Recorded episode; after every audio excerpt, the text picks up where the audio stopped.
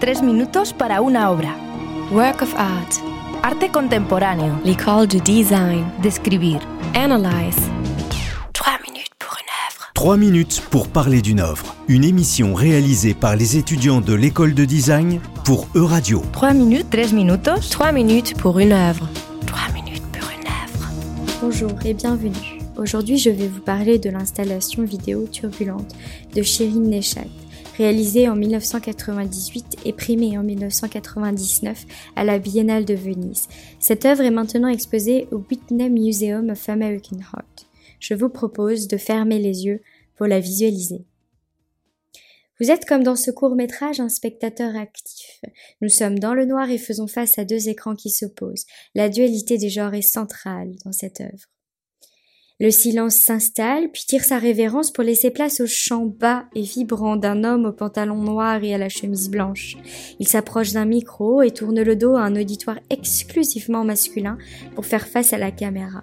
Le chant d'amour perce nous transporte. Ce chant à la voix puissante fixe l'écran d'en face et ainsi nous amène à tourner les yeux vers ce dernier. Il y apparaît une femme voilée, toute de noir vêtue, tournant le dos à l'écran du chanteur et faisant face à une salle de théâtre vide. Ainsi, dès le début du film, l'opposition est conceptualisée dans les couleurs, le noir et le blanc, le plein face au vide avec les applaudissements et les chaises vides, le bruit face au silence. À la fin de son chant mélodieux, l'homme se fait acclamer par son auditoire. Soudain, un son brutal sort du corps de la femme. L'homme se fiche, son regard joyeux laisse place à l'inquiétude. La caméra tourne autour de la femme qui émet un son grave, puis une série de halètements de plus en plus rapides. La caméra suit alors cette cadence, elle met en lumière de manière sensuelle cette explosion corporelle et vocale. La chanteuse est transportée par son chant. Sa voix résonne, elle semble retentir vers cet homme en face d'elle qui ne la quitte pas des yeux. Ces deux tableaux se confrontent avec une telle intensité que la métaphore sur les complexes rôles de l'homme et de la femme fait écho en 1998, mais aussi 20 ans après. Elle souligne ce qui se produit dans la société iranienne d'après-guerre, une société binaire où seuls les hommes ne pouvaient chanter et s'exprimer en public. Les femmes ne pouvaient donc vivre cette expérience mystique du chant puissant perse. Et puis au-delà d'une opposition riche de ses subtilités, cette installation audiovisuelle, qui sera la première d'une longue série pour Shirin Neshat, retranscrit troubles, transport et émotions. Ils sont abordés sous une dimension politique et sociale qui met en scène les hommes et les femmes. Néanmoins, le travail de cet artiste est plus complexe puisque la perspective sociale et politique est relayée par une expérience de plaisir esthétique et spirituel. Shirin Nishat dépeint avec brio une atmosphère sensorielle complexe qui s'explique sans nul doute par sa double culture. Elle est née en Iran, un pays qu'elle quitte pour étudier l'art contemporain aux États-Unis. C'est son retour en Iran une dizaine d'années plus tard qui déclenchera sa source d'inspiration majeure, l'Orient, son pays et les conditions sociales et politiques ont changé. Marqué par les bouleversements de la révolution iranienne de 79, l'artiste contemporaine traite l'Orient sous des éléments symboliques que l'on retrouve dans son installation audiovisuelle, comme le voile ou la poésie. Mais il faut souligner la capacité de l'artiste à évoquer l'interdit sans jamais transgresser les codes conventionnels de l'islam.